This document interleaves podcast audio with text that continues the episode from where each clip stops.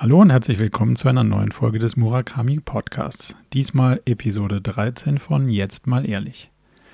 Diesmal haben wir uns zum Thema Verhandeln ausgetauscht, nämlich gehört Verhandeln als Dienstleister zum guten Ton oder kann man durchaus auch sagen, wir verhandeln nicht, wir haben unsere Preise und äh, ja, die gelten eben. Darüber hinaus haben wir uns die Frage gestellt, was unterscheidet eigentlich ein Theoretiker von einem Praktiker und wie kriegt man vielleicht das Beste aus beiden Welten in das eigene Unternehmen integriert. Und wir haben darüber diskutiert, was man macht, wenn man zum ersten Mal eine Führungskraft wird und wie man sein eigenes Bild von Führung eigentlich so wirklich definieren kann. Diese und viele weitere spannende Diskussionen wie immer bei Jetzt mal ehrlich Episode 13. Viel Spaß!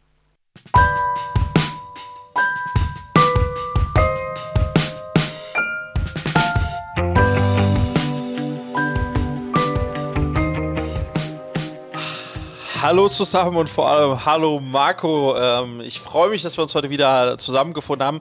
Man muss fairerweise dazu sagen, wir haben gerade unseren Rekord aufgestellt im äh, wie lange wir, na, sollten wir besser sagen, wie lange ich dafür gebraucht habe, meine Technik an den Start zu bekommen. Ich schaue mal auf die Uhr, ich glaube, es waren so 50 Minuten. Ah, aber gut, jetzt sind wir 54. soweit. 54 Minuten. Marco, ich freue mich, dass wir, dass wir uns heute mal wieder zusammen äh, telefonieren. Ähm, zu jetzt mal ehrlich, zur Folge 13, glaube ich. Äh, Ja, zur Folge 13 und wir zeichnen an einem Freitag auf. Ähm, nee, heute ist Donnerstag. Ach, Donnerstag. komm. Ich äh, wollte irgendwie was bauen, jetzt gibt's nichts zu bauen. Äh, Marco, ich hoffe, dir geht's gut. ja. Bisschen äh, ja, in so einem, in so einem, äh, wie würde man das sagen, Hamsterrad fühlt sich das gerade an. Ich wohne seit Wochen in Zoom Vollzeit. Ähm, Weil natürlich jetzt auch wieder alles irgendwie sich auf zu Hause arbeiten und zu Hause sein verlagert hat. Das, ich weiß nicht, wie es dir dabei geht, ohne jetzt da so allgemeine, ähm, ja, all- allge, allgemeines Kleid, Leid, äh, Lied draus zu machen. Aber in Teilen finde ich es schon ganz schön, ganz, ganz schön anstrengend gerade. Und vielleicht muss man so ein bisschen ähm, dieses ganzen Tag in Zoom äh, hängen auch mal wieder wieder brechen. Also ich habe vor, das Ja. nächste Woche nicht ganz so exzessiv zu betreiben. Wie sieht es bei dir Ja. aus? Oh, ich, also, äh, ich lebe ja wirklich von dieser, von der, wie soll ich sagen, äh, ja, vom Anfassen, so würde ich es fast formulieren. Also ich liebe Nähe und ich liebe ähm, äh, Kommunikation äh, maximal nah. Ähm, ich brauche das echt und ich mir geht das total ab gerade. Und ich merke auch, dass einfach nur über ein Bild ist das einfach nicht, ist nicht dasselbe, ja. Also ich bin schon so ein bisschen in so einem Zoom-Lagerkoller und versuche jede Möglichkeit äh, irgendwie es, äh, dem zu entwischen und es anders darzustellen, aber es ist aktuell tatsächlich schwierig, ja. Ja. Es ist halt doch ein Ticken was anderes. Also viele Meetings und so kann man sich in, im Real Life sparen, aber die, die echten Beziehungen zu pflegen und die echten Kontakte, das ist noch, ist noch was anderes. Aber ja, ich, ich habe mal eine Frage äh, einsteigend eigentlich gleich zu dem Thema, äh, Marco. Hast Ja. du dir die äh, Corona-App, ist die auf deinem Handy? Aber sowas von. Ist sie? Ja. Finde ich gut. Finde ich gut. Ich, äh, und kannst du empfehlen, hast du, hast du Praxiserfahrung mit der? Ja, also sehr, ähm, ich habe die seit die rauskam und ähm, naja, empfehlen ist halt immer die Frage. Man muss, man muss ja fairerweise verstehen, dass das jetzt für das eigene Risiko recht wenig tut, aber für das Risiko der anderen schon eine Menge so. Also ähm, und das finde ich ehrlicherweise, wir können das machen, warum sollten wir das nicht tun? Und wir haben sowieso die ganze Zeit diesen Kasten da dabei. Also kann man auch irgendwie daraus resultierend ähm, versuchen, da so ein bisschen, äh, ein bisschen mitzumachen. Ja. Und also im Moment habe ich Zero Risikobegegnung jetzt seit einer gewissen Weile, weil ich einfach zu Hause im Homeoffice bin und äh, wenn ich im, mit dem Hund draußen bin oder wir zusammen, ähm, da, da sind halt sonst keine anderen Leute, außer mal in einem Supermarkt. Deswegen ist das, funktioniert recht gut, aber es gab jetzt auch schon mal so Zeiten, wo man ein paar mehr Risikobegegnungen hatte. Da denkt man dann schon drüber nach, dass man das, dass man es zumindest mal merkt, dass es, wo auch immer es dann im Supermarkt oder wie auch immer äh, ist, sch schon nachweislich mehr wird. Und äh, ich habe gestern, ge ich habe sie erst seit fünf Tagen, muss ich, muss ich sagen. Ich habe es irgendwie, also nicht bewusst, aber einfach verschlafen. Jetzt habe ich sie mir aber runtergeladen. Ähm, ich habe gehört, 20 Millionen Deutsche haben die drauf, was ja gut ist, aber ich glaube, es könnten mehr sein. magst du vielleicht für alle, die da draußen, die das noch nicht runtergeladen haben, einmal äh, als unser Technik, Mann von der Technik erklären, was die kann und warum es sinnvoll ist, äh, die, die drauf zu haben. Ja, also ein bisschen Promotion für die Technologie zu ja. machen. Es ist nicht so, dass man damit ähm, äh, quasi erkannt wird als jemand, der Corona hat oder nicht. Also man kann darüber nicht identifiziert werden, sondern anhand von dieser Bluetooth-Technologie merkt das Gerät, ob es mit anderen Geräten in Berührung war. So, und das wird äh, anonym gespeichert.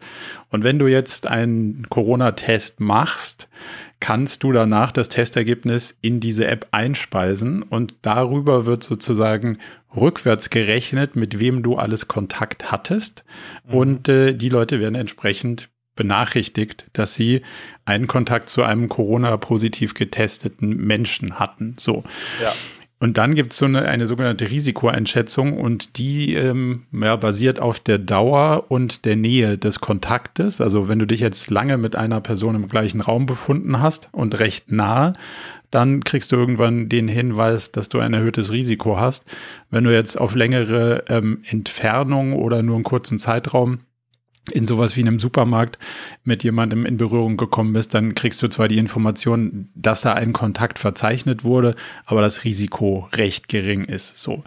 Der Sinn und Zweck des Ganzen, muss man verstehen, liegt daran, dass du die Kette der Infektionen unterbrichst. Also wenn du die Information kriegst, Achtung, du hast ein erhöhtes Risiko, solltest du dich natürlich A testen lassen und B in der, in der Zeit, solange das unklar ist, den Kontakt zu anderen ähm, reduzieren, damit ja. falls du irgendwie da reingeraten bist, ähm, du die Kette unterbrichst. So, das ist, glaube ich, so die Grundidee. Hat natürlich für dein eigenes Risiko erstmal recht wenig ähm, auszusagen, aber es, es verhindert, dass du es zum Beispiel innerhalb der Familie, im Office und Freunde, Bekannte, wo auch immer du bist, weitergibst. Das ist so die Idee. Und ist eigentlich auch ganz smart, weil stell dir vor, du sitzt halt irgendwie eine Dreiviertelstunde im Bus ähm, äh, und weißt natürlich gar nicht, wer irgendwie direkt neben dir und so weiter sitzt. Und wenn da dann eben du da sozusagen auf jemanden triffst, der, der den Virus hatte, hat, dann wirst du darüber informiert. Das ist eigentlich ja, super Technology, ne? Ja, es ist leider so, dass die Trefferquoten, also ich habe deutsche Zahlen, kriegt man nicht so ganz genau. Ich habe die aus, aus anderen europäischen Ländern mal analysiert. Die Trefferquoten sind recht gering. Also im Sinne von, wie viel ähm, positiv, danach positiv getesteten wurden vorher informiert. Ähm, aber das hängt natürlich auch an der Durchdringung. Also je mehr Leute ja. es machen und haben und dann ihre Tests da einspeichern, desto mehr Sinn macht das Ganze. Ja. Also von daher kann man nur mitmachen, empfehlen. Ja, runterladen und nutzen. Und wo wir beim Thema sind, Marco, wir hatten ja ganz großen Durchbruch jetzt. Ähm, ein Impfstoff scheint äh, bald äh, da zu sein. Ähm, äh, in Berlin übrigens werden schon die ersten ähm, ja, Impfstandorte äh, eingerichtet, irgendwie, ich glaube, zwölf Stück oder so, okay. die äh, 30.000 Leute am Tag impfen können. Wirst du dich, äh, wirst du dich zeitnah impfen gehen äh, lassen gehen, wenn der Stoff da ist? Das ist eine gute Frage. Also ich bin äh, glücklicherweise durfte ich äh, oder habe ich in dieses Unternehmen so ein bisschen mit investiert, weil ich da relativ früh dran geglaubt habe. Also relativ früh ist, glaube ich, Quatsch, aber vorgestern. nee, nee so äh, im, weiß ich nicht, im März oder wann auch immer. Oh, ähm, oh wow. Okay. Aber weil ich an das Unternehmen aus einer anderen Perspektive glaube, die sind ja eigentlich relativ groß und fortschrittlich in der Krebsforschung, demzufolge mhm. ähm, habe ich da große Hoffnung in das Unternehmen als solches. Ähm, und das heißt, auch wenn man an einen Impfstoff glaubt, bin ich relativ zuversichtlich, dass, dass das da eine gute Lösung ist und ähm, dass man da auch recht risikofrei rausgeht. Also von daher, ja, würde ich machen. Okay, gut. Du? Äh, ich, ich werde mich auf jeden Fall auch impfen lassen. Ähm, aber ich würde wahrscheinlich erstmal äh, denen den Vortritt lassen, ähm, weil es geht ja auch so ein bisschen wer äh, so Verfügbarkeit, die ja. äh, Risikogruppe sind oder nah an der Risikogruppe dran sind, wie Pfleger und, und Krankenschwestern und so weiter. Ähm, äh, ich glaube, da, da ist es erstmal wichtiger, aber dann im zweiten Schritt äh, total würde ich mich auch impfen lassen, ja. Ja, also vordrängeln würde ich mich jetzt auch nicht, aber je nachdem. aber, aber das, das heißt, Marco, du hast denn das Unternehmen, die heißen ja irgendwie Bio, wie heißt BioNTech. BioNTech. Und hast du gelesen, die Adresse ist. An der äh, Goldgrube 1 in Mainz. Die kenne ich seit Anfang an auswendig. Ich an, liebe diese Adresse. Es ist Wahnsinn. An der Goldgrube. Das ging jetzt auch durch die Medien. Ne? Die, die den Impfstoff jetzt erfunden, gefunden haben, sind an der Goldgrube 1. I love it. Und ja. du hast also, die sind an der Börse und du hast, hast ja. den Kurs oder so. Du hast die Aktie, okay. Ja, also die, ich kenne, also dadurch, dass ich natürlich in Mainz auch mal eine Zeit lang ein Restaurant hatte und mich da mhm. lokal auskenne, fand ich das sowieso schon äh, doppelt spannend. Dann fand ich die Adresse schon immer lustig. Ja, geil. Und äh, ich hatte das Glück, den COO mal zu treffen und der hat mir so ein bisschen das erklärt, was die da machen. Und das ist mhm. sehr, sehr, sehr spannend, wobei ich natürlich, würde ich sagen, nach spätestens 30 Minuten, als es dann um, um die Details gegangen ist, ähm, ausgestiegen bin. Ähm, ja. Aber vor allem dieses Krebsforschungsthema ist extrem unterstützenswert und äh, ja, kann ich nur. Kann würdest ich nur du jetzt Daumen auch noch, würdest du die Aktie jetzt auch noch kaufen oder glaubst du, dass das jetzt schon ein bisschen, äh, ich meine, es stand schon auf der Bildzeitung wahrscheinlich ist es später. dann ist immer, dann ist immer die Frage, ob es dann noch ein guter, ob es, also das hat dann nicht mehr das Kurspotenzial, das es mal hatte, so, so viel ja. ist klar, aber ich glaube ja an dieses Unternehmen aus den anderen Gründen und ja. diese Corona-Impfstoffgeschichte ist jetzt sozusagen ein sehr positiver Nebeneffekt. Mhm. Demzufolge bin ich zumindest mal so, dass ich auf Halten aus bin. Und ja. wenn man hält, müsste man auch äh, schlauerweise zu dem gleichen Kurs kaufen. So gesehen, ja, würde ich tun. Ja. Danke, dass du mir den Tipp auch damals gegeben hast, äh, auch zu kaufen, du Arsch. Aber du, du würdest eh nicht, du würdest eh nicht äh, drauf reagieren, oder würdest du? Wenn du mir einen Tipp zum Aktienkaufen gegeben würdest? Ja. Wahrscheinlich nicht, aber vielleicht, ja. wer weiß. ja, ich habe lustigerweise, ich habe die Diskussion gerade gestern geführt, äh, dass einer gesagt hat, ja, wieso hast du mir das nicht gesagt? Und dann sage ich, habe ich dir gesagt? Und dann sagt er, ja, Aha. stimmt. Aha. Und ich so, ja, aber du hast so ignoriert. Und dann sagt er, ja, aber du hast mich nicht besser überredet. So, mhm. habe ich gesagt, ja gut, also da ist Christoph an der Stelle nochmal, äh, sorry, aber also konnte ich nicht wissen, dass ich dich besser überreden hätte müssen.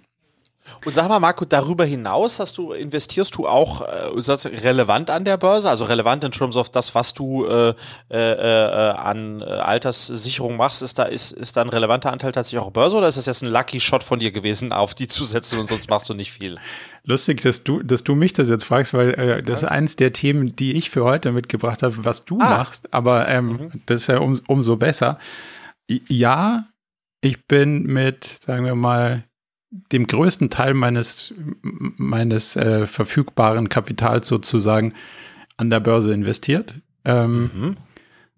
Punkt. Also ich beschäftige mich da ziemlich viel mit und versuche das auch irgendwie so, also es ist ja eine, es ist eine, eine Illusion, dass, dass man die, den Markt schlagen kann und alle möglichen Sachen und ich beschäftige mich auch damit, ob man jemanden sozusagen damit äh, ins Boot holt, der, also eine Bank oder wer auch immer, der dann irgendwelche Anlageentscheidungen trifft. Oder ich habe dieses Scalable Capital äh, Robo-Advisor, was ich teste. Das ist alles so mittelerfolgreich. Davon abgesehen, dass sich Scalable Capital leider meine privaten Daten hat klauen lassen, wo ich übrigens, falls das einer hört, immer noch stinksauer bin. Ähm, okay. Ich habe nirgends meine Handynummer und sowas eingegeben. Die lassen sich die klauen und seitdem rufen irgendwelche asiatischen Callcenter bei mir auf dem Handy an. Das ist genau das, was ich nicht wollte. Ja.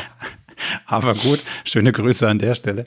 Ähm, man muss sich damit, glaube ich, fairerweise, wenn man das macht, auseinandersetzen und, und sich auch mit den Unternehmen beschäftigen. Also ich, ja. ich beschäftige mich mit den Unternehmen, in die ich investiere, durchaus und versuche sehr stark zu verstehen, was die machen und habe natürlich aus dem Beratungskontext durchaus auch, sage ich mal, ein bisschen Einblick da rein, ob jetzt Unternehmen, die wir sehen, zum Beispiel sehr stark marketinglastig auf Facebook setzen, Google, ja. solche Sachen. Und dadurch äh, habe ich da schon über Jahre jetzt gesehen, wie viel Geld da reinfließt von den Unternehmen, die wir so betreuen. Demzufolge habe ich dann ganz gutes, ähm, zumindest mal Bauchgefühl, dass ich halbwegs verstehe, was die Produkte da machen. Und das sind dann auch Unternehmen, in die ich investiere. Aber es ist äh, über die, also gerade so das letzte Jahr, muss man emotional schon aushalten, dass das mal rauf und mal runter geht. Und das mhm. geht halt auch zackig rauf und runter. Ja. So. Ja. Wie sieht es bei ja, dir aus? Spannendes Thema. Also bei mir ist so, ich würde sagen, dass ich, ich bin, Ich habe relativ spät damit angefangen, also erst so vor vier Jahren, würde ich sagen, ungefähr. Ähm, und ich betreibe es seitdem äh, seriös, äh, aber würde sagen, dass ich mit meinem, vielleicht mit 20 Prozent meines verfügbaren, freien verfügbaren Kapitals da unterwegs bin. Also würde sagen, dass ich noch am Anfang bin. Ähm, und kaufe, glaube ich, aber ganz ähnlich wie du. Also ich habe so zwei Strategien. Die erste Strategie ist, ähm, ich investiere an der Börse nur in, in Unternehmen, die ich verstehe. Mhm. Ähm, und wo ich genauso wie du aus, aus, aus meinem Verständnis heraus äh, sagen kann, ähm, das wird funktionieren. Ich gebe dir mal ein praktisches Beispiel. Ähm, ähm, ein, also ein relevanter Bereich, mit dem ich auch als Firma zu tun habe, ist, sind äh, Bezahldienstleister. So, mhm. weil Bezahldienstleister sind immer dazwischen geschaltet, die verdienen immer Geld. Und in dem Moment, wo dieser Wirecard-Skandal war und Wirecard klar war, dass die abschmieren würden, habe ich ganz viel, also vergleichsweise viel Adyen-Aktien gekauft, weil Adyen ein anderer Bezahldienstleister ist. Mhm. Und das ist jetzt auch erst, keine Ahnung, sechs Wochen her und das war gut, ja, ähm, weil logischerweise in dem Kontext dann die Adyen-Achse stark gewonnen hat. Oder ich habe als Corona losging in die Post investiert, in die Deutsche Post, weil ich sage, die Leute werden jetzt mehr Pakete verschicken. Also weißt du, aus so einer Logik heraus ähm, schaue ich mir das an und ansonsten würde ich, und ich investiere mittel- bis langfristig. Das heißt, ich im Schnitt halte ich Aktien, die ich kaufe, auf jeden Fall länger als sechs Monate. Mhm. Ähm, und bin damit eigentlich immer ganz gut, äh, ganz gut gefahren. Und ich habe vielleicht in meinem Portfolio, würde ich sagen, so auch nicht so viele, also zehn, äh, zehn, zwölf unterschiedliche Werte. Also ähm, viel, genau. viel mehr als zwischen 10 und 20 sollte man ja auch nicht haben, weil dann hast du wieder nicht die Chance zu ja. verstehen und dran zu bleiben, was die so machen. Ja. Ähm, die größte Frage, die mich umtreibt, und ich hatte jetzt versucht, mit allen möglichen Bankern und weiß der Geier was irgendwie zu klären, und ich bin sau ernüchternd, äh, ernüchtert über die, die Low Sophistication, wie, wie da professionelle ähm, ja, Services dran gehen. Also mhm. ich hatte gedacht, super, da kann man jetzt mal irgendwie anfangen zu hatchen und dann kann man irgendwie mhm sich sozusagen Risikoabsicherung bauen äh, für den Fall, dass jetzt die zweite Welle doch wieder durchkracht nach unten, was die Kurse angeht. Zero. Also wenn du dich mit äh, professionellen Services auseinandersetzt, sagen die, ja, wie viele Aktien wollen sie haben? So 80 oder 90 Prozent oder vielleicht 100 und äh, dann kaufen wir da was. Und dann denkst du so, äh, warte mal, das ist doch, hm, also der, man, den Zeitpunkt, das Timing zu treffen, wann ein Kurs hoch ist und wann ein Kurs niedrig ist, das ist sowieso Quatsch. Aber ob wir jetzt in der wirtschaftlichen Phase sind, wo es gut ist, ein bisschen Cash sauber zu halten, um dann später was kaufen zu können, wenn es günstiger wird, oder jetzt alles reinzugeben, wenn es eigentlich total bozo und überteuert ist, da habe ich keine Antworten gekriegt, die mich irgendwie ja. sonderlich weitergebracht haben. Ich weiß nicht, wie, wie schaust denn du da drauf? Nee, also ich muss dir ehrlich sagen, also nochmal, ich habe ja gerade gesagt, äh, ich bin ja da noch vergleichsweise äh, bescheiden unterwegs. Ähm, aber wenn ich jetzt gucke auf meine Freunde, die, sage ich mal, wirklich ja, im, im, im siebenstelligen Bereich an der Börse unterwegs sind, ähm, oder auch in meinem Bekanntenkreis, die in dieser, äh, in dieser Größenordnung investieren, die haben alle, also die machen das eigentlich durch die Bank weg alle selbst. Hm. Sie haben alle keine und und und oder in der Vergangenheit schlechte Erfahrungen mit mit äh, Investmentberatern auf der Ebene gehabt. Also das ist genau wie du das sagst, weil man denkt immer, das ist irgendwie Magic und die haben, weil sie sich damit dauerhaft beschäftigen, zehnmal mehr Ahnung und überhaupt Pustekuchen. Also ich bin da auch sehr skeptisch und, und glaube, ich würde auch eine ganze Zeit lang noch, wenn ich das jetzt ähm, ein bisschen mehr auch betreibe, ähm, das auch nicht aus der nicht aus der Hand geben wollen, ja. Und Scalable Capital so als Robo-Advisor war ja immer die große Hoffnung. Da kann man sich so ein bisschen die Asset Allocation abschauen, also in ja. welche, in welche ähm, verschiedenen Anlageklassen sozusagen die investieren, um Risiko zu minimieren und so ein bisschen zu gucken, wie guckt da so ein Algorithmus drauf. Jetzt ja. muss man ja sagen, haben die leider recht gut bewiesen, dass sie gerade in so einer Krise den schlechtesten Move von allen gemacht haben, nämlich die Risikoallokation unten zu drehen, also in der Tiefphase des Crashs auf total defensiv umzuschalten und so gesehen halt alle Verluste voll mitgenommen haben, aber den sozusagen Uplift, der danach relativ schnell wieder kam, komplett ausgelassen haben. Das ist jetzt wirklich auch nichts, was ich mir abschauen würde. Also Hat ja. jetzt auch, hat jetzt auch nicht zu meiner Zuversicht beigetragen. Das kann man da einfach reinpacken und mhm. da denkt ein, Algo denkt ein, Algorithmus schlau drüber nach. Das war jetzt eher so, wo ich gedacht habe, oh, schwierig, so habe ich es mit meinem echten Portfolio nicht gemacht. Also heißt ja. nicht, dass ich damit recht behalte, aber das war zumindest mal jetzt nicht, dass ich gedacht habe, so, ach cool, die können das deutlich mhm. besser, als man das selbst macht. Ja. Übrigens, vielleicht, um noch ein bisschen Learning von meiner Seite äh, mitzugeben, ich habe einen sehr spannenden Podcast mit dem äh, Vorstandsvorsitzenden von VW ähm, vor zwei, drei Tagen äh, auf OMR gehört. Ja. Ähm, und der, äh, da ging es auch um das Thema sozusagen Börse, Börsenbewertung und, und Aktien, tralala. Ähm, und VW ist an der Börse aktuell, hat eine Marktkapitalisierung von 60 Milliarden. Mhm und Tesla von 400 Milliarden. Hm. Und dann haben die, äh, wurde der gefragt, ob er das gerechtfertigt findet. Ja, weil, äh, weil VW setzt natürlich viel mehr um und verkauft viel, viel, viel mehr Autos und macht viel, viel mehr Gewinn. Äh, und dann hat der Vorstandsvorsitzende von VW gesagt, ja, total. Die Bewertung von Tesla ist bis auf den letzten Cent gerechtfertigt. Wow. Weil Tesla hat begriffen, dass zwei Sachen Auto, also sozusagen das, also wie Automobil in Zukunft aussehen wird, das sind zwei Themen, Elektro und autonomes Fahren. Hm. Und wer das kann, slash am glaubwürdigsten aufzeigen kann, dass er das beherrschen, am besten beherrschen wird, der ähm, hat auch so eine äh, Bewertung verdient, weil am Ende des Tages eine Bewertung natürlich nie das ist, was du aktuell leistest als Company, sondern die Fantasie, die dahinter ist. Und das fand ich schon ganz spannend, dass einfach mal der, der Vorstandsvorsitzende von VW, wo Porsche Audio und so weiter alles dazugehört, äh, dass der sagt, ja, ja, äh, meine Company ist nur irgendwie ein Fünftel so viel wert an der Börse und das ist richtig so. Mhm. Ähm, und ich glaube, das ist auch spannend, wenn man eben auf Aktien guckt, dass man das nicht unterschätzt, auch diesen Faktor, ähm, wie viel Fantasie auch in, in dem Kurs drin ist, weil, weil was da noch an Entwicklungspotenzial dahinter liegt, ja. Also um das ein bisschen zu vertiefen, wer, da, wer das spannend findet, ich habe ähm, an, den, die, an, die, an die beiden Kollegen von dem Doppelgänger-Podcast Philipp und Philipp so eine Frage geschickt, auch über Asset-Allokation. Und die haben in der Folge 19, sind sie da ziemlich gut drauf eingegangen. Und da wurde auch klar, dass genau, was du sagst, Wachstum, also Fantasiewerte gerade an der Börse total positiv bewertet werden.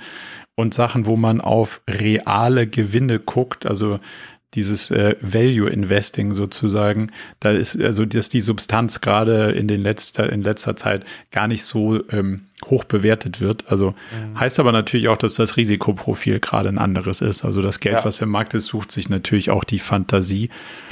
Die kann man am Ende des Tages nicht essen. Also ja. ist, ist sicher ein, ein Teil gut, äh, damit zu gehen, aber jetzt auch nicht übermäßig. Nee. Und vielleicht noch mal ein Mini-Ausflug zu, ich fand das schon spannend, ne, dass der, äh, dass der, dass der gesagt hat, äh, ja, die, die, die Zukunft des Automobils ist elektrischer Antrieb und autonomes Fahren. Das Ende Gelände. Ja. Würdest und, du das anders sehen? Nee, würde ich nicht anders sehen, aber ich finde das total beeindruckend, dass der Vorstandsvorsitzende von VW das so klar sagt und dann auch klar sagt, darin sind wir aktuell noch richtig scheiße. Mhm da müssen wir als VW echt noch viel machen, um überhaupt eine Chance zu haben, gegen einen Tesla und die Player aus Asien äh, mitzukommen. Hm. Ähm, also das fand ich sehr, äh, fand ich einfach mutig, ja, ähm, das so zu formulieren. Und ich glaube da auch dran. Und der meinte auch, äh, dass das in so einer Perspektive fünf bis zehn Jahre ähm, tatsächlich dann auch die Autos so weit sind, dass sie es können und dass da auch schon Studien gibt, was spannend ist. Man kann sich das ja auch vorstellen, aber dass die ähm, Quote an Unfällen dann um fast 90 Prozent zurückgehen wird ähm, weil äh, Menschen einfach mehr Fehler machen als Maschinen an der Stelle, ja. Weil meine Frau zum Beispiel, Julia hat riesen, äh, sagt so, nein, es wird nie kommen, das ist fürchterlich und, und das ist, also ich glaube, autonomes Fahren, ja, ein autonomes Fahren. Und dann auch spannend, wenn man das mal weiterdenkt, Marco, dann hat man plötzlich, wenn man sich ins Auto setzt, ist wie wenn man sich in den Zug setzt. Das heißt, man hat ganz viel Zeit zu konsumieren, Voll. zu kommunizieren, im Internet zu sein. Also dann ist das Auto plötzlich, ähm, ja, das ist, was, was da dann wiederum für Möglichkeiten entstehen für alle Beteiligten, ist schon auch irre, ja. Ja, und was für Bedrohungslagen. Also ich habe ja das Glück, ein paar Automobiler ja. bei ihren, äh, sagen wir mal, Innovationsgedanken beraten zu haben. Und der Kampf, den die haben, ist nicht gegen die nächste Blechpresse. Den Kampf, den die haben, ist, wer, wer hat die Attention quasi von demjenigen, der dann ja. im Auto sitzt äh, und ja, nicht ja. mehr am Lenkrad festklemmt, sondern genau. wer kontrolliert die Monitore, die da eingebaut sind. Und das, ich meine, das ist ja der verzweifelte Kampf der großen Automobiler. Und wenn du dir anguckst, ähm, was jetzt in so einem Auto, was ich fahre, an iPhone-Integration für richtig teures Geld irgendwie verkauft wird und wie miserabel das funktioniert mhm. und äh, wie hart sie versuchen, die Welten zu trennen, um, es, die, um die Integration dann doch so zu machen, dass sie die Mehrheit oder die Macht über den Screen behalten. Weiß ich nicht, ob, sie, ob, ob, ob man den Kampf gewinnen kann, wenn man es versucht, so desperate irgendwie zu machen, aber also let's see, die, die großen Player werden, werden schon wieder ihr, äh, werden da auch ihre Arme ausstrecken, den, ja. den, den digitalen, die Obermacht da zu behalten. Ja, Wo cool. wir bei Screens ähm, sind, hast ja. du dich für ein iPhone entschieden?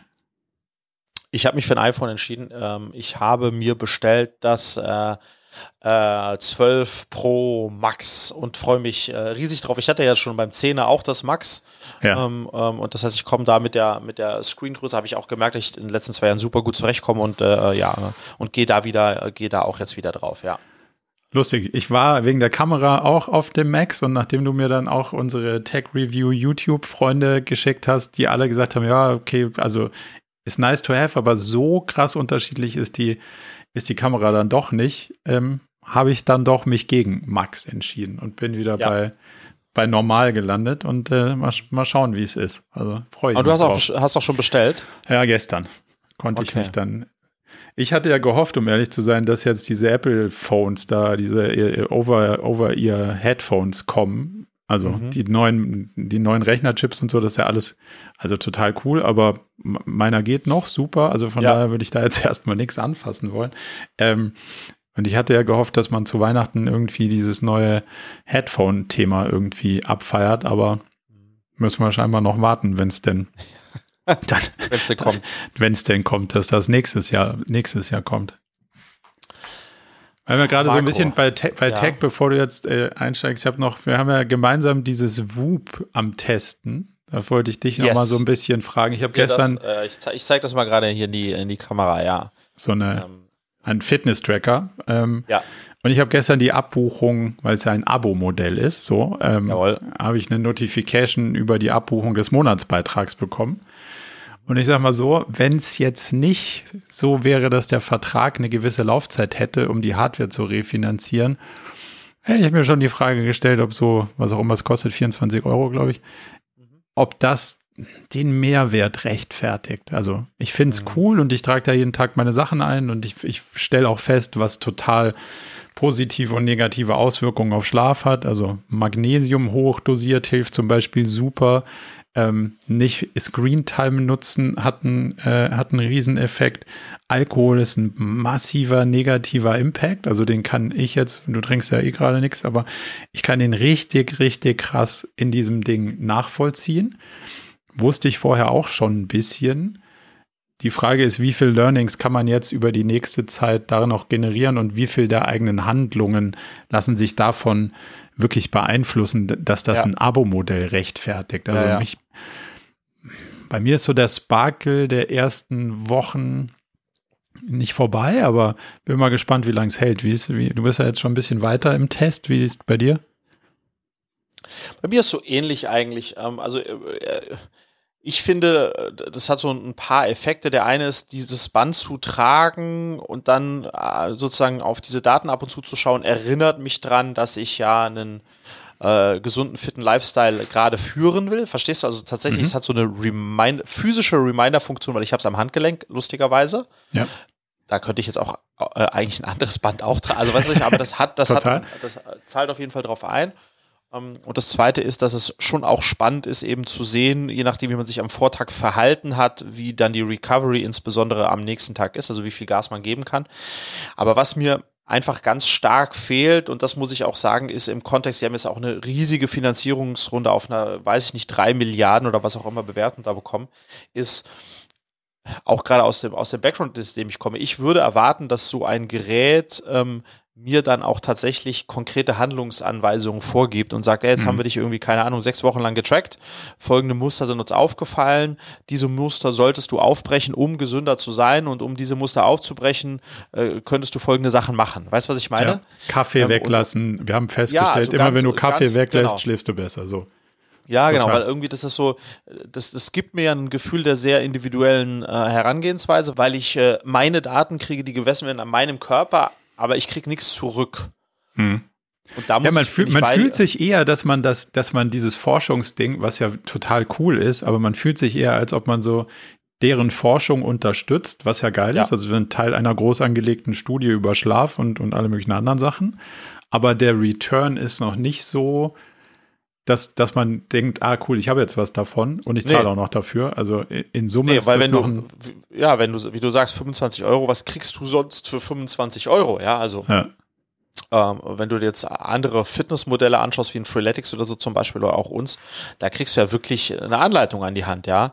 Ähm, und ja, muss man, muss man mal sehen, ähm, in welche Richtung die das weiterentwickeln, aber ähm, irgendeine Form von, von, äh, von Coaching im weitesten Sinne würde ich schon erwarten, dass die da mitkommt, weißt du? Sonst, mhm. sonst glaube ich, passiert das, was bei dir und mir jetzt passiert, äh, haben die keine große Customer Lifetime Value over the time. Also ich bin ja jetzt mal, habe mich ja committed, das mal ein halbes Jahr zu testen und da mal mitzumachen und zu gucken, ob es meinen positiven Lifestyle wirklich nachhaltig ähm, sozusagen untermauert. Mhm. Aber also wenn man jetzt schon raus könnte, würde man schon ein paar Mal überlegen, ob das so, ja, ja. ob das, is it worth it? Was hast Marco, du mitgebracht? Ja. Ich habe was mitgebracht. Ich habe ähm, eine steile These mitgebracht. Oh, stark. Ähm, eine steile These, die ein bisschen schwarz-weiß ist, aber I love schwarz-weiß.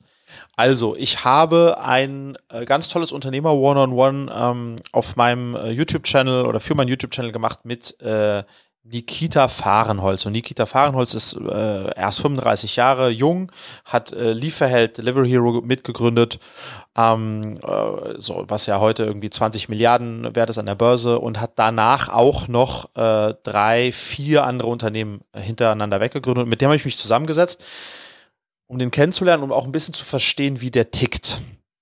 So, weil der ist ein wirklicher Serienunternehmer und er ist ein sehr erfolgreicher Serienunternehmer, weil alles, was der, was der angepackt hat, hat auch echt funktioniert. Ähm, und dabei ist mir etwas aufgefallen, was der Nikita hat, ähm, was ich auch habe und was zum Beispiel Julia, meine Frau, gar nicht hat und ich glaube, du auch nicht. okay. So, ich sage, das ist eine steile These. Jetzt, jetzt, so. bin ich, jetzt bin ich gespannt. Im Zweifel müssen wir es rausschneiden. Genau, das muss es rausscheinen. Und zwar äh, habe ich die These, es gibt ähm, bei der sozusagen, also wenn es um die Herangehensweise an äh, an jetzt zum Beispiel eine neue Firma oder ein Projekt oder was auch immer geht, mhm. glaube ich, äh, schwarz-weiß gesehen gibt es den Praktiker und den Theoretiker ah, wertfrei, wertfrei formuliert. Und Nikita, deswegen nehme ich auch das Beispiel her, hat sich herausgestellt, ist ein ein Praktiker, wenn man das jetzt so hinstellen würde. Und was zeichnet den Praktiker aus? Der Praktiker denkt nicht sehr viel drüber nach, ob die Idee, die er jetzt hat, wirklich gut ist und äh, sozusagen dreht das nicht sehr oft um und legt einfach los und, der, und lebt auch davon. Ähm, und der Theoretiker ist viel mehr sozusagen in der ähm, äh, beschäftigt sich viel mehr tatsächlich mit, mit ja, der Theorie, aber voll mit dem Abklopfen und dem Eruieren, was könnte wie klappen oder nicht klappen. So. Und ich, der Nikita hat das wirklich, wie ich finde, ein hervorragendes Beispiel gemacht, nämlich eine seiner Gründungen vor drei Jahren hat er eine Idee, ist losgelaufen, hat zwei Millionen Euro Funding bekommen von Investoren, um dann nach sechs Monaten festzustellen, scheiße, das geht ja gar nicht. und, und, hat dann die zwei Millionen wieder zurücküberwiesen. So. Und das hat mich extrem ähm, inspiriert, weil so bin ich auch. ähm, äh, äh, und ich wollte das mal mit dir besprechen oder was du davon hältst und auch von dieser These und von dieser Theorie, von dieser sozusagen dieser Herangehensweise, mhm. ähm, weil ich glaube, dass das, dass das ganz fest verankert ist in einem. Und ich glaube, es ist wichtig, wenn man das weiß und dann auch damit umgeht und sich vielleicht auch zusammentut mit jemand, der eben auf der anderen Seite steht. Also das war so ein bisschen ich habe einfach, ich weiß nicht, ob du den Vlog schon gesehen hast, meine Augen haben geleuchtet, ja. als er erzählt hat, weil ich mich total selbst da drin gesehen habe. Und auch in dem, ja, fuck. Und, und, es gibt auch oftmals Fälle, wo ich dann einfach at some point feststelle, ha, ha, ha, ich bin einfach rausgelaufen, ich hatte keine Ahnung von, aber so. Und letzte, letzter Gedanke dazu, der hat jetzt ähm, eine Company gegründet, die heißt Actio, Actio. Ähm, und das ist im weitesten Sinne so eine, eine App zum, zum Coaching. Und hier auch wieder, wie ist das entstanden? Muss ich mal auf der Zunge zählen lassen, Marco also das ist, genau, der hat, der, der war in der, sozusagen in der Vor-Corona-Zeit, hat er Lust gehabt zu trainieren und, aber wollte es nicht alleine machen und hat dann einen Freund angerufen und die haben dann gemeinsam über FaceTime am Telefon trainiert. Mhm. Und dann hat er festgestellt, und das haben sie irgendwie sechs, acht, zehn Mal hintereinander gemacht und hat festgestellt, wie viel Commitment das auslöst, so einen Anruf zu bekommen und in, innerhalb eines gemeinsamen Anrufs zu trainieren. Okay? Mhm. Und das ist auch schon alles, mit dem er dann Aktio gestartet hat. Okay. Mit, sozusagen einfach nur mit diesem, so mit diesem Gefühl, oh, das ist, das ist ein ganz starkes Element, ein Anruf. Ähm, daraus kann man eine Firma bauen. Und los geht's, wir bauen eine Firma. Ähm, und das, genau, das finde ich ganz schön. Wie, wie siehst du auf dieses, also siehst du dich selbst äh, als, als äh, Theoretiker, äh, aber du mit Vorsicht zu genießen, ne? Du weißt, ich habe das jetzt sehr, die Pole sehr gegenübergestellt. Ne? Absolut. Äh, wie, wie, wie, wie guckst du auf dieses, wie guckst du auf dieses Thema? Mm, also ich, ich glaube, es gibt wahrscheinlich in der Tat unterschiedliche Vorlieben und wenn du mich mhm. einsortierst, bin ich nicht der Operations Guy. Also mhm ich kann das, aber ich mag das nicht. Ich bin eher wahrscheinlich gut in, im Big Picture äh, zeichnen und da irgendwie so ein paar Kurven zu sehen, bevor sie kommen. Gary Vaynerchuk hat dafür ein cooles Bild und so habe ich es immer versucht zu sehen, mit dem Kopf in den Wolken, mit den Händen im Dreck. Mhm. Also du brauchst einen langen Hals sozusagen, um ein mhm. bisschen äh, über die Wolken zu, zu kommen und, und Weitsicht zu haben. Aber wenn du die Bodenhaftung verlierst, dann hilft das auch nichts. Das ist sozusagen das Bildnis, was ich mir immer versuche vorzustellen, wenn es darum geht, dass man Dinge alleine macht, weil da brauchst du ja beide Qualitäten. Also du brauchst ja durchaus auch die Hand am Arm und musst sagen, ja, das hilft ja jetzt alles nix, das muss jetzt einer machen. Ähm, und bei aller Liebe zur Philosophie und Theorie, die ich ja habe, wir haben keinen einzigen Euro für äh, sowas wie Website-Design ausgegeben, weil Stand heute habe ich das halt alles selber gemacht, so period. Ähm, Aber heißt, warte mal, Marco, lass, lass mich unterbrechen. Ich, also, ja. weil ich glaube, dass wir da aneinander vorbeireden. Okay. Was ich meine, ist was anderes, weil äh, ich bin ja auch äh, praktisch, also ich, ich setze ja auch ja. ganz viel selbst um. Nee, nee, was ich meine ist, also wenn ich heute eine Idee habe, ja Du kommst schnell ins Machen, meinst du? Ja, ne, genau. Wenn ich heute eine Idee habe für ein hm. Geschäftsmodell oder äh, für, für, für eine Kampagne in der Firma, dann habe ich die heute, am Nachmittag telefoniere ich mit drei Leuten und morgen fange ich sie an umzusetzen. Und drei Tage später stelle ich fest, wenn ich vorhin nicht vorher mit Julia darüber gesprochen habe, dass es gar nicht funktionieren kann. Hm. Weil ich mir sechs Gedanken nicht gemacht habe. Mhm. Und Julia hätte vielleicht auch die Idee, würde sich erst diese sechs Gedanken machen und würde dann am Ende wahrscheinlich zum Schluss kommen, dass sie es erst gar nicht macht. So, das, ich meine, ich meine sozusagen ja, ja, okay. nur dieses, die, das im die Loslaufen, da, die ja. Herangehensweise, da glaube ich, dass es einen Unterschied zwischen Praktiker und Theoretiker gibt. Also jemand, der nichts durchdenkt, in Anführungsstrichen, und jemand, der alles durchdenkt. Ja. Äh, äh, so, da komme ich her. Und, und ähm, weißt du, was ich meine? Ja, da bin ich deutlich auf der äh, zu viel Durchdenken und dann teilweise auch nicht ins Machen kommen, weil natürlich bei den, beim Durchdenken stellt man fest, ha, an der Stelle mhm. und da. Ähm, und du hast schon drei Leute angerufen und hast schon zwei überredet, dass das doch gehen muss, so. Aber am Ende ist es ja auch eine Portfoliosache. Man muss sich ja zehn Ideen angucken von denen hätte so ein Typ wie ich wahrscheinlich fünf nicht angefangen, weil es vorher schon klar war und fünf trotzdem. Und du hast halt zehn angefangen, fünf aufgegeben. Jetzt ist die Frage, also wie viel von den anderen fünf kommen hinten raus mehr, mehr mhm. durch, äh, so? Oder ist es einfach am Ende, also gibt sich in Summe, gibt sich das nicht viel, könnte ja auch sein. Ähm, äh, Glaube ich nicht. Ich glaube, dass der Praktiker der macht ja mehr. Ähm, ja. Äh, so. Wir gehen aber von der gleichen Anzahl der Ideen aus, right? Wir gehen von der gleichen Anzahl, ja genau, wir, wir, gehen von der gleichen Anzahl von der Ideen aus und dann verwirft der Theoretiker, keine Ahnung, fünf davon, ja. ähm, weil wenn er sehr lang drüber nachdenkt, ähm, er sagt, das spricht ganz schön viel dagegen. der Praktiker denkt nicht drüber nach. Deswegen macht er die fünf. Ja. Davon klappen vier nicht, aber eine, Marco. Da hätte man in der Theorie nie drauf kommen können. Die fliegt richtig, ja. Also keine, Frage. Und du hast den Vorteil, dass du natürlich die Learning-Effekte mitnimmst, die du beim nur drüber nachdenken nicht hast.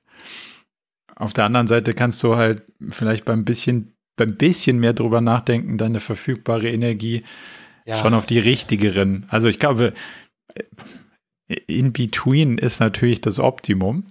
Ja, wie immer. Ähm, äh, genau, in Between ist das Optimum. Ich glaube auch gerade natürlich, wenn du Teil einer großen Struktur bist, ist, ist so ein Praktikeransatz äh, kann auch extrem tödlich sein, ja. Äh, das ist ja, das ist ja auch das, das alte Thema. Aber wenn ich deine, darf ich, darf Ja. ich deine Theorie mal anders zusammenfassen, weil wenn Ja, ich dich bitte. richtig, wenn ich dich richtig verstehe, sagst du ja, die, die Idee ist super, wenn man sich, also wenn man weiß, dass man eher sofort losläuft, sich jemanden zu suchen an seiner Seite, Mhm. Ja. wie du es mit Julia hast, der sagt, Herr Frederik, warte mal, hast genau. du so, also das ist sozusagen das Gegengewicht einzubauen in das. Unternehmen dann, um somit sozusagen das Beste aus beiden Welten zu haben. Das ist ja, Ja. so verstehe ich ja deine genauso, These, oder? Genau. Ja. Und umgekehrt genauso, wenn du, wenn du sozusagen äh, da einen hast, der eher, ähm, äh, sag ich mal, äh, äh, ja, in der Theorie, ähm, ähm, in der, in der, in der Prognose unterwegs ist, Mhm. in der Abwägung, dem tut's wahrscheinlich auch gut, jemanden an der Seite zu haben, der sagt, komm, äh, ja, mag sein, aber die zwei Sachen lass einfach trotzdem mal machen und schauen, was passiert. Mhm. Ja. Ja, manchmal brauchst du auch jemand, der neben dir spricht und sagt, jetzt müssen wir da mal runterspringen und dann schauen wir mal.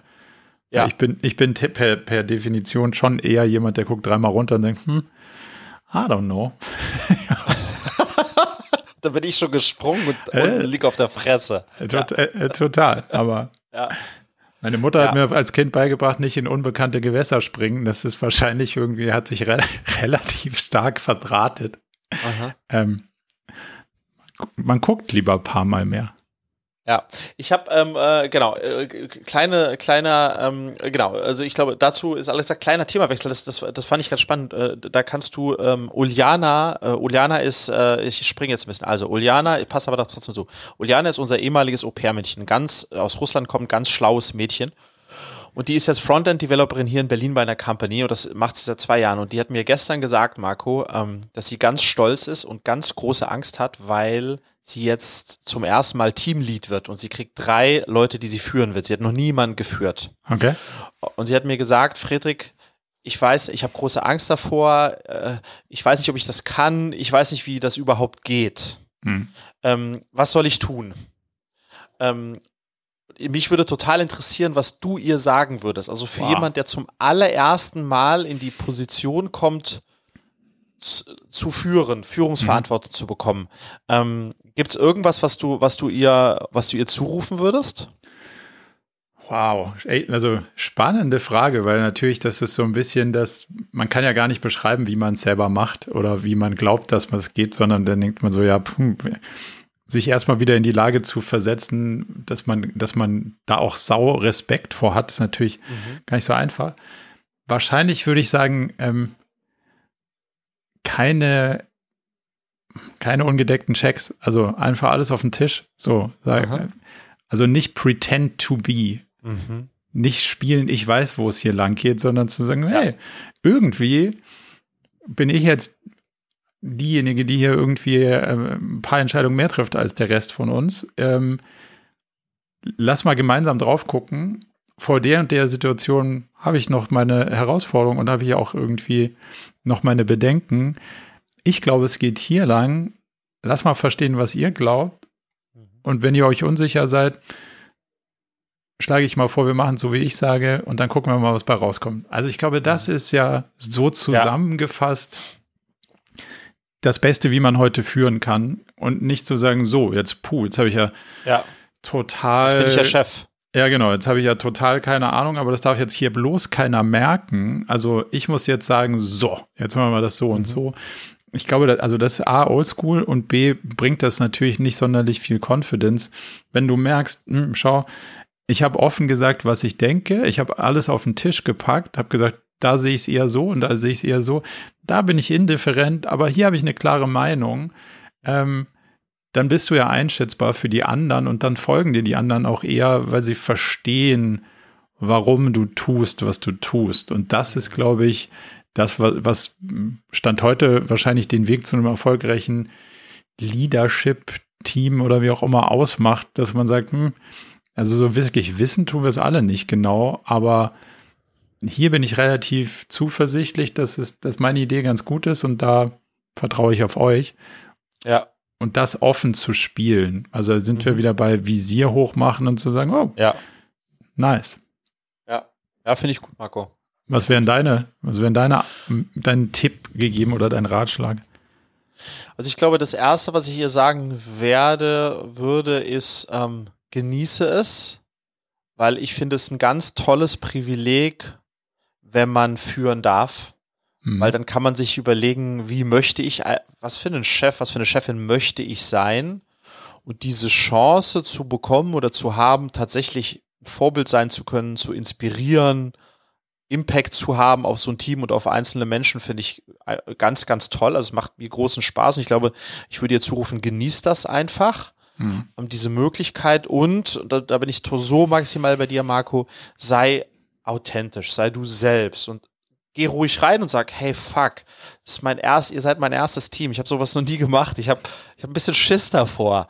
Aber ich freue mich auch drauf und, und ich glaube, ich mach's so und ey, lass uns an einem, also weißt du, genau so, ja. wie, wie, du, so wird, so, so wird, das würde ich ja wahrscheinlich auch, äh, genau wie du sagst, ihr da mitgeben.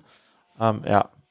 Vielleicht auch noch eine Sache, man muss ja auch vor diesem Führungsthema auch gar nicht so viel Angst in Summe haben, weil wenn du eine Grillparty organisierst mit fünf Leuten und irgendeiner auf die Idee kommt, hey, wenn wir das hier nicht organisieren, bringen alle Kartoffelsalat mit, aber keiner Bier oder weiß der Geil, was man heute zu einer Grillparty mitbringt, wenn es welche gäbe, dann organisiert sich das ja auch, weil jemand sagt, ich mache mal eine Liste. Ja. Hey, Freddy, was bringst denn du mit? So, und dann bringst du das eine mit und der andere das andere und dann so. Erstmal rausfinden, wie viel Veganer es gibt und so. Also das ist ja, das ist ja die Reinform von Leadership und die ergibt mhm. sich ja aus so einer natürlichen Haltung heraus und da muss man ja gar keine Angst vor haben, weil wenn man will, dass es irgendwie eine coole Party wird, übernimmt man die Rolle ja gerne und sortiert so ein bisschen die Dinge. Und das hat ja, da hat ja auch keine Angst vor. Jetzt ist es halt keine Grillparty, sondern im, im Unternehmen und man organisiert es nicht einmal, sondern ein bisschen länger. Aber das Spiel ist basically the same. So, also ja. wenn man da so drauf guckt, muss man, glaube ich, zumindest mal nicht wirklich Angst vorhaben. Also man sollte mhm. sich der Verantwortung durchaus bewusst sein, aber wenn man das offen spielt, geht es, glaube ich. Ja, ja, total.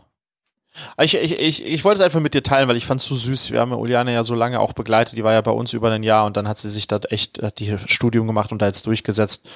Ähm, und, äh, und das hat mich so ein bisschen zurückversetzt, weil ich meine, wir beiden, wir führen ja schon ganz lange viele Leute, ja. Ähm, und ich kann mich kaum noch daran erinnern, wie das war, als ich das erste Mal sozusagen mehr als nur mich geführt habe. ähm, äh, aber so zurückblickend ähm, äh, bin ich extrem dankbar, dass das auch Teil meines Jobs heute ist, das tun zu können, ja. Ähm, das, ist eigentlich, das ist eigentlich was wirklich Schönes, weil man dann immer, das äh, wird dir genauso gehen, Marco, immer auch ja. wieder mal auf Leute trifft, Jahre später, die irgendwie sagen, hey, ähm, die ein, zwei äh, Jahre bei dir hat mir echt Spaß gemacht, ich bin, habe mich weiterentwickelt ähm, und so weiter. Das, das ist echt toll, ja. Vielleicht noch eine Sache, an der frustriert man sich selber, glaube ich, einfach immer im Leadership und das geht mir heute Stand immer noch so. Das Schlimmste ist ja, wenn du denkst, wieso kommen die anderen nicht auf die Entscheidung, auf die ich komme? Also, äh, mhm. oder würden die nicht treffen? Oder wieso kommen die zu einer anderen Ableitung davon? Ja. Und das, also ich glaube, die größte Erkenntnis ist, Leute sind unterschiedlich verdrahtet, haben unterschiedlichen Hintergrund, haben unterschiedliche Erfahrungen gemacht, fühlen sich mit unterschiedlichen Sachen wohl, haben Spaß an anderen Dingen. Mhm. Und wenn du das alles in Summe nimmst, ist kein Wunder, dass du und ich auf die gleiche Sache gucken und da, ja, ist doch klar, dann machen wir es jetzt so. Und da denkst du so, hä, wieso denn das? Ja. Und dieses Abweichen von, wieso denkt die andere Person das jetzt so, und nicht so, wie ich das gedacht habe. Das ist ja wahnsinnig frustrierend, ähm, weil man aber sich immer wieder vor Augen ruft, naja, klar, andere Erfahrungen gemacht, andere Präferenzen, andere Skillset. Da, da, muss ja logischerweise eine andere Weltsicht bei rauskommen. Ja. Dann kann man es ein bisschen besser handeln, würde ich mal sagen.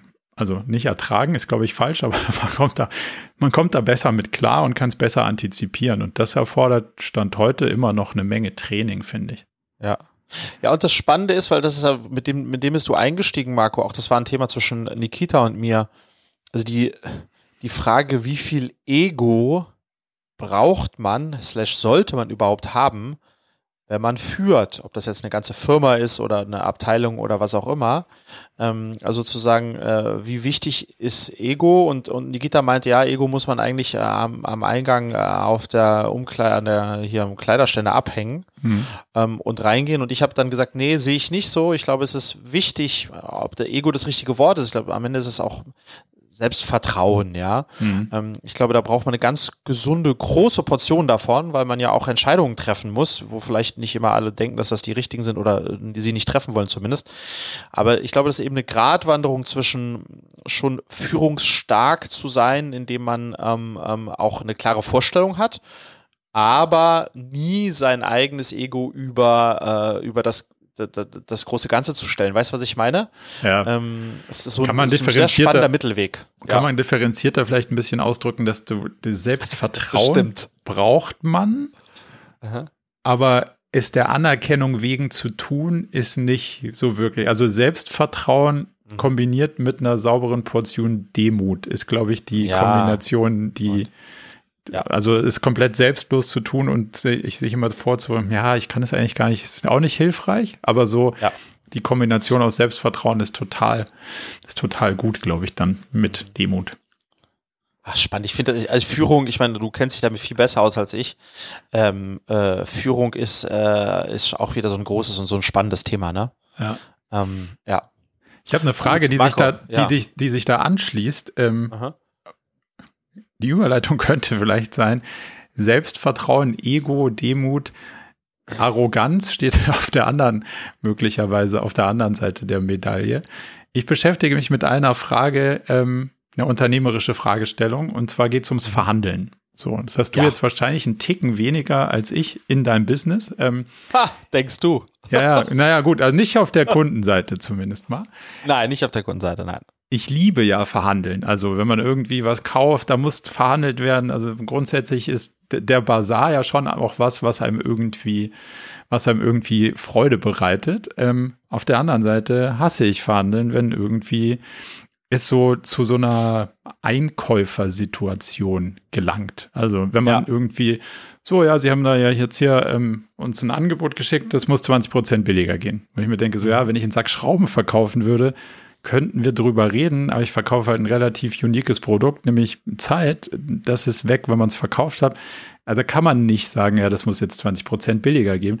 Und irgendwo fühle ich mich dabei ja natürlich auch immer in der Wertschätzung angegriffen, wenn man mal ja. so ganz ehrlich ist, weil man denkt so, du hast überhaupt nicht verstanden, was wir machen, sonst würdest du nicht sagen, dass du es jetzt einfach pauschal overall billiger gehen musst, sonst nimmst du einen anderen. Also. Es ist ja wie wenn du, wenn du sagst, ah, du hast dir einen Herzchirurg an, ausgesucht und dann ruft da der Einkäufer an und sagt, hey, ähm, der Herr Harcourt will sich operieren lassen, aber geht es auch billiger? Da kommt ja, ja. will ja auch keiner auf die Idee kommen. So. Nee. Ähm, und dennoch führen wir diese Diskussionen natürlich rauf und runter und sind da relativ konsistent und sagen, hm, nee, schau, Zeit ist ja relativ unique und deswegen geht es an der Stelle nicht, tut uns leid. Was hältst du davon, wenn man als Dienstleister so Tesla-like als Policy sagt, wir verhandeln nicht? Ist das dann abweisend, sogar arrogant? Wie wird das wahrgenommen? Oder weil es spart allen Beteiligten total viel Zeit, wenn man sagt, schaut, wir glauben, das ist, das ist der faire Preis und wir haben genug Nachfrage und deswegen würden wir den auch so sehen und diesen ganzen, diesen ganzen Bazar auszublenden, spart ja beiden Teilen total viel Aufwand und Überlegungen, wenn man da klar reingeht am Anfang. Aber es könnte natürlich auch so überheblich wirken, was es nicht tun soll. Ja, also ich, keine also, also was ist mein Blick da drauf? Ich glaube, also eine Verhandlung ist dann erfolgreich, oder, oder umgekehrt formuliert, ich habe für mich gelernt, dass ähm, ich immer dann erfolgreich verhandelt habe, wenn ich sehr früh verstanden habe, was eigentlich die äh, Motivation meines Gegenübers ist. Mhm. Und wenn ich die verstehe, dann kann ich sozusagen auch strategisch ihn so abholen, dass am Ende des Tages er da auch äh, Gefühl als Gewinner rausgeht. Und ich, und, und das könnte eine These sein, die gegen dieses äh, hier wird nicht verhandelt, Festpreis, Ende Gelände ist. Weil ich glaube schon, dass in deinem Kontext du ganz viele Leute hast, die einfach auch dann intern sagen wollen, ha, eigentlich X, aber wissen Sie was, Herr Meier, knick, knack, ich habe da nochmal 20 Prozent runterhandeln können, jetzt macht es doch echt Sinn. Und dass das für die an der Stelle wichtig ist. Diese Botschaft. Weißt du, was ich meine? Ja. Ähm, äh, äh, Aber die klassische Einkaufsfunktion sozusagen hat ja, also ich bin ja total dabei, Deals machen und so, das habe ich alles, ähm, wie gesagt, mir macht das ja auch Freude und die, die Interessenslage des Gegenübers abzuholen und so verstehe ich alles. Nur wenn, wenn der Punkt ist, naja, ich rufe jetzt hier an, weil 20 Prozent gehen immer, weil wir sind ja die Großen und mhm. wenn sie uns jetzt den Preis geben, dann kommen wir vielleicht später und nehmen noch was, wo ich mir denke, so ja, pff, wenn du später nicht kommst, dann verkaufst du halt jemand anderem. Aber weißt du, da, da, da prallen halt solche, solche Haltungen aufeinander, ähm, die, die in mir immer eine negative Stimmung auslösen und deswegen kann ich natürlich, dann komme ich auch immer irgendwie so wahrscheinlich ein Stück weit schräg rüber, weil ich denke so, ah, warte mal, das hat ja eine andere Erwartungshaltung und da ist gar keiner dran interessiert, gegenseitig einen coolen Deal zu finden, sondern da geht es einfach darum, hey, meine Policy ist, 20 Prozent müssen hier gehen, weil wir sind die großen XY. Ähm, so aus der Ecke gucke ich da drauf. Wenn jetzt, wenn jetzt ein Startup kommt und sagt, hey, wir finden es mega, aber hey, schau, wir können wirklich nicht viel, dann kann man ja immer noch über Sachen reden, aber so aus dieser, ja, aus dieser Machtposition, Ausspielhaltung habe ich da immer echt ein Thema mit. Ja, aber im Grunde, Marco, ist es doch dann einfach. Das, also die Entscheidung äh, für dich an der Stelle ist ja, du, du musst ja das machen, mit dem du dich wohler fühlst. Ja, und Elon Musk sagt auch, du kannst einen Tesla kaufen oder du kannst es lassen. Ja, aber der Vergleich hinkt schon sehr, Marco, sorry. Aber wenn du mal dann Tesla bist oder wenn du dann mal Apple bist, okay. Aber diese Leute rufen ja bei dir an und sagen, okay, ha, mit der, mit der Attitüde, es gibt da fünf Player und wir wollen jetzt mal hören, was sie da liefern können. Der andere, um es gleich zu sagen, ist x Prozent günstiger. Also weißt du, das ist, das ist ein anderer Einstieg. Er ist eine andere, ja, aber genau, aber ich will jetzt nicht sagen, dass man eine Premium-Marke ist, weil das völlig egal ist. Aber ich glaube schon, dass das, also die Produkte, die wir haben, sind unique. So. Mhm. Ob die jetzt genau das lösen, was du lösen willst, ist eine andere Frage. Und ob du glaubst, dass es das tut, ist auch nochmal eine andere Frage. Aber es ist vor allen Dingen eins nicht vergleichbar. Und deswegen ist dieses Argument, ja, es gibt jemand, der es billiger macht, halt so hinfällig, weil es halt was ganz anderes ist. Also du würdest, ja. also um es zusammenzufassen, nehme ich, nehme ich nicht so wahr, dass du es für eine gute Idee hältst. Nein, ich halte es nicht für eine gute Idee. Ich merke das auch jetzt wieder, wir verhandeln gerade mit in einem anderen Kontext mit einer, suchen wir eine externe Tech-Company äh, und haben da sechs angesprochen und das da gilt es, um so eine App umzusetzen. Ähm, und das ist ganz spannend, wie die dann hier so äh, ich habe auch nicht, es ist ein bisschen wie deine Kunden. Ich habe nicht so wirklich Ahnung von dem Thema, ja, also nur oberflächliche Ahnung. Ich weiß, ich brauche da aber eine Lösung. Ähm, und ich weiß, es kostet irgendwas zwischen 30 und 60.000 Euro. So. Mhm. Äh, das wäre mein Gefühl gewesen. Und dann habe ich jetzt da mit den fünf oder sechs äh, Agenturen da gesprochen und genau, dann äh, habe ich da unterschiedliche Angebote bekommen und da gehe ich aber dann schon auch mit dem Verständnis ran, wenn ich dann eine Agentur habe, von der ich glaube, dass die es am besten hinbekommt, dann möchte ich schon noch mal wissen, wie wir da ähm, sozusagen ein bisschen was am Preis machen können. da bist du auch extrem gut drin. Ja, und die, die Agentur würde auch äh, für sich herausnehmen, dass die besonders sind und besonders gut sind und, und besonders besser sind als die, die billiger sind. Und die hat natürlich auch das Selbstverständnis, ja, wenn unser Preis jetzt zu teuer ist, dann mach's halt mit jemand an. Also ist, das ist mir alles klar. Ja. Aber ich möchte. Würdest du es deswegen scheitern lassen, wenn du glaubst, das sind die, die es am besten machen? Ja, wenn, wenn die mir sagen würden, hey, noch bevor es losgeht, übrigens, wir machen ein Angebot, aber bei uns ist Festpreis, würde ich sagen, okay, gut, dann äh, Best of Luck mit eurem Festpreis. Okay. Ja, interessant. Hm. Ja, also. Vielleicht. Vielleicht hast du recht. Am Ende ist es vielleicht auch Teil, Teil des Games, so, aber mhm. ist halt so aufwendig, das Game. Ähm, ja, ja, ich verstehe das, ich verstehe, also ich verstehe das total, Marco. Ähm, und ich habe übrigens auch mit dieser einen Tech-Company, die hat sich auch, äh, auch über mich aufgeregt, weil er sagt, Friedrich, warum muss ich dir dann alles sechsmal erklären? Es dauert so viel. Ich sage, warum brauchst du da elf Tage für, für dieses eine Feature? Ja, weil es, wir haben das tausendmal gemacht, das dauert so lange. Ja. Ich verstehe es, ist aber so. Und, und dann sagt er, weißt du, um ganz ehrlich zu sein, ich finde das fast schon unverschämt, wie du das jetzt mit mir besprichst, weil das ist eine Geringschätzung und auch sozusagen, das fühlt sich so an, als würdest du sagen, dass ich dich verarschen möchte. Ja. So. Und dann habe ich versucht, mal erstmal ist mal mein Puls hochgegangen und habe ich versucht, ein bisschen in ihn verleihen zu sagen, ja, stimmt. Ähm, ich weiß noch, wie das früher war, wenn jemand gesagt hat, hey, eine Auftragsproduktion und die gedacht haben, hey, das, das produziert man einfach mal so in zehn Minuten und kostet 50 Euro und der sich dann gewundert hat, dass allein ein äh, Aufnahmeleiter am Tag 350 Euro kostet und das ganze Ding kostet 11.000 Euro. Und dann haben die auch mal gefragt, was kostet denn so viel Geld? Ja, haben ja. Sie schon mal eine Fernsehproduktion gemacht? Nee, ja, sehen Sie. Ja. Also ich, ich, ja, ich verstehe das. Ähm, aber ich glaube, so ein bisschen Verhandlungserfolg ist, äh, ist nicht unwichtig. Marco, ich schaue gerade ein bisschen auf die Uhr bei uns. Es wird ein knappes Höschen langsam hier. weil wir, ja, weil du wir, hast den zeitlichen Puffer im Vorfeld schon ganz schön gut ausgereizt, muss ich sagen. Ja, ja, ja. Ich hatte vorher ganz gut ausgereizt. Haben wir noch. Ach, ich hätte noch so ein schönes Thema. Ich wollte mit dir noch über diese schnell, hektisch, reich äh, äh, YouTuber Alter. sprechen. Okay, ähm, da müssen wir kurz, kurz müssen wir drauf eingehen. Ich werde bei YouTube zugespammt von vor allem hektisch reich. Es ist ja. nicht zu ertragen, diese. Die, wen, wer, wer, wer verfolgt dich? Ja, ich finde das ganz, ganz schlimm, weil ich meine, äh, ich habe einen Unternehmerkanal auf YouTube und äh, verkaufe da nichts und versuche ein bisschen äh, zu zeigen, was, wie das so ist. Und, und ja, ich werde von allen möglichen angesprungen. Die Masche ist ja immer die gleiche. Das ist meistens irgendwie so eine Bumper-App, die vor irgendeinem Video kommt, wo du sagst, hey, du willst nur mit deinem Handy am Tag 300 Euro verdienen, kein Problem. Ich zeige dir, wie du mit diesem Kurs das schnell ja, schaffst. Und Alter. alle, die das programmieren, die verdienen damit Geld, indem sie anderen erzählen, wie man Geld verdient. Also das ja. ist ja also das, das geht so weit, dass ich der Meinung bin, dass man das verbieten müsste. Ja, das ist schon ähm, ganz schön, ganz schön nah dran am, am grenzwertig. Ja, weil die suggerieren ja auch einfach, es ist einfach im Internet als Unternehmer Geld zu verdienen. Ist es einfach nicht. Punkt. Äh, äh, und, und, und, und, bieten dann eine Kurse an. Die haben ja alle selbst noch nie was auf die Beine gestellt. Die haben noch nie ein Unternehmen gegründet. Deren Unternehmen besteht darin, andere äh, äh zu verarschen. Ja? Aber ich, ich will es gar nicht verarschen nennen. Also es gibt sicher Leute, für die ist das ein totaler Benefit. Lass mal, also ein bisschen Was? positiv. Also, für wen denn?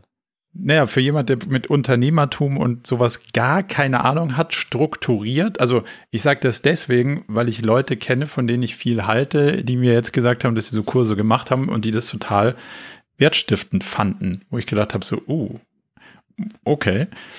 Dann habe ich manchmal da so ein, ja, Wertstiften. Ein Aber ganz kurz, Marco, zwischen Wertstiften, weil man mal ein bisschen eine Anleitung an die Hand bekommt, wie, wie, wie, wie Ja, man wird Ahnung, damit nicht total reich schnell über Nacht. Nee, man kann, also das Leistungsversprechen dahinter, dass wenn du meinen Kurs gemacht hast, kannst du auch am Tag 3000 Euro verdienen, das ist einfach mal eine Lüge.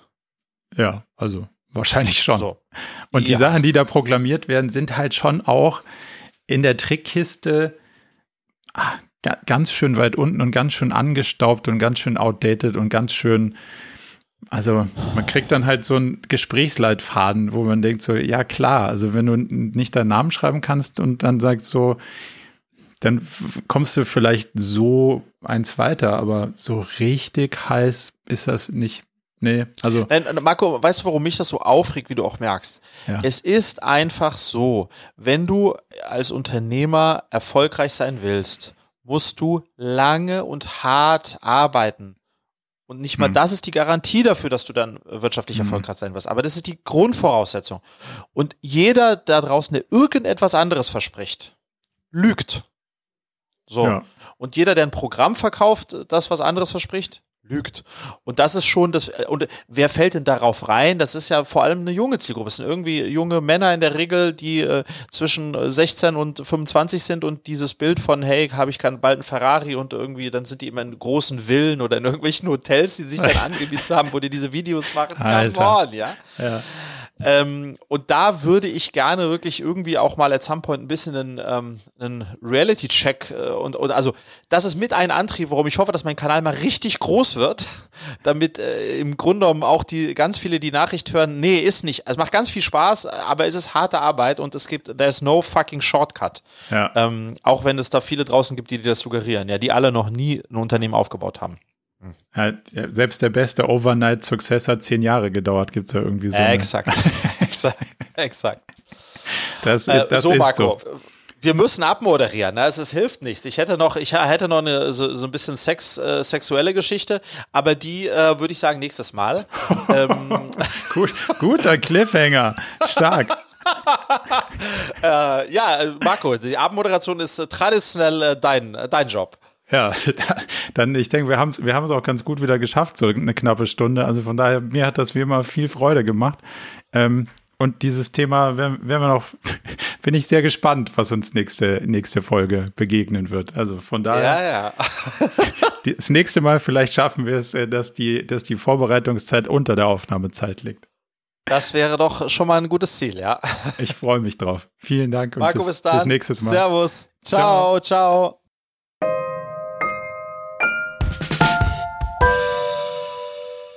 Zum Abschluss noch ein kleiner Hinweis in eigener Sache. Wir haben ja nicht nur diesen spannenden Podcast, sondern auch einen Newsletter, bei dem wir uns versuchen, so aus unterschiedlichen Perspektiven dem Thema zu widmen, wie man eigentlich sein Leben und ein Unternehmen heute so wirklich führen kann und soll. Von daher gibt es da einmal im Monat ähm, ganz spannende Perspektiven und natürlich kriegt ihr über den Weg auch immer mit, welche neuen Podcast-Episoden stattfinden, welche Events wir vielleicht online haben und viele andere Sachen. Von daher meldet euch am besten gleich zur Mailingliste an unter murakami.com/newsletter.